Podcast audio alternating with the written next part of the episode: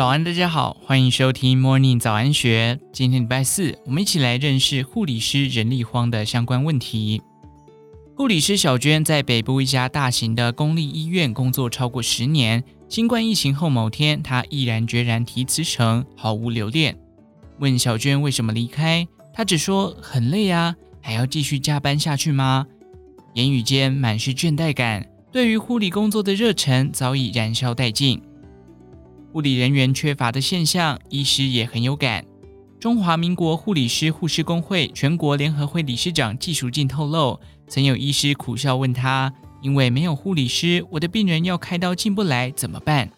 想到越来越恶化的人力荒，他忧心忡忡的示警：“到时候你会发现，当护理师一个个消失，病人要开刀不能开，也会没人照顾。”根据卫福部调查，去年医院护理师总离职率达百分之十一点七三，医院护理人员总空缺率上升到百分之六点五三，都是五年来新高。目前全国领有护理人员证照逾三十一万人，但实际执业人数只有逾十八万人。扣除超过六十五岁的护理人员，总执业率仅约六成，也就是每十个有护理执照的人，有四位没有担任护理师。吊诡的是，单看整体护理人员的职业人数是连年增加，但医院不止补不满人力，缺口还越来越大。主要的问题仍出在医院工作环境不佳。另外，在人口老化、长期照顾需求逐渐增多之下，护理师的工作选择也变多了。医院护理人力荒的困境，在新冠疫情后更受重视，也成为二零二四年总统选举前的关键题目。行政院在九月二十八日宣布推出十二项计划因应，目标在二四到三零年增加六点七万到七点八万名护理人力。在加薪部分，卫福部研拟针对护理人力最缺乏的小夜、大夜班着手，在各医院夜班费制度下额外给予补助。根据不同医院层级，小夜补助费每天四百元到六百元，大夜补助每天六百元到一千元。若每个月上二十天大夜班，最高可增加两万元收入。不过，这样的规划也引来护理界质疑，独漏白班并不恰当。给钱留才固然是解决人力荒的一环，但并非唯一的药方。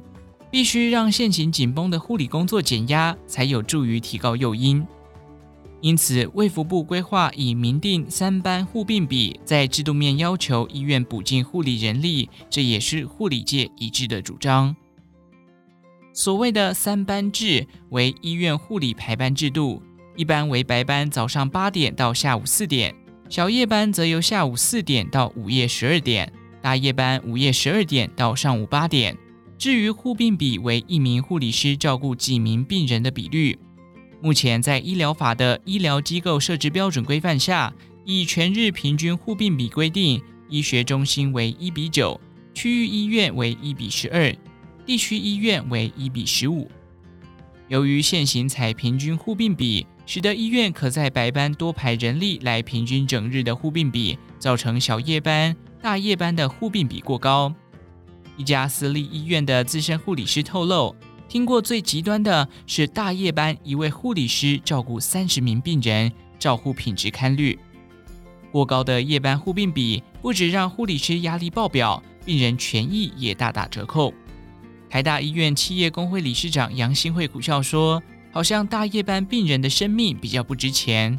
台大医院状况相对较好，但部分大夜班护病比也会达到一比十八。若遇病人需要急救，护理人员无法兼顾，形同赌博。医院夜班的人力匮乏，也是政策要补助小夜班、大夜班的原因之一。卫福部护理及健康照护司司长蔡淑凤说明，白班状况还好，护理界普遍认为小夜班、大夜班的护病比过高，因此会先从补充夜班的人力优先着手。然而，三班护病比一旦写入医疗机构设置标准中，就是底标。若医院违反规定，可依照医疗法处罚，最重可勒令歇业。也因此，三班护病比的实际数字到底要怎么定定，是为一大难题。台湾医务管理学会理事长、金光医院副院长洪子仁直言：三班护病比是为了确保病人住院安全及医疗品质，方向是对的。但他忧心，若要入法，必须在护理人员足够的情况下，否则可能让更多病床无法应用，民众等候的时间反而会拉长。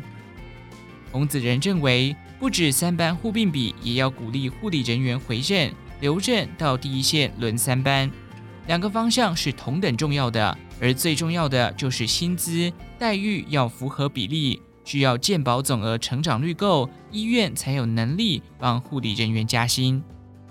其实，先进护理人力的供给也一直是官方关注的重点。据卫福部调查，每年护理相关科系毕业的人数约为九千三百人，经过国家考试、回流及流失等因素，每年新增的护理师人数只有约五千人。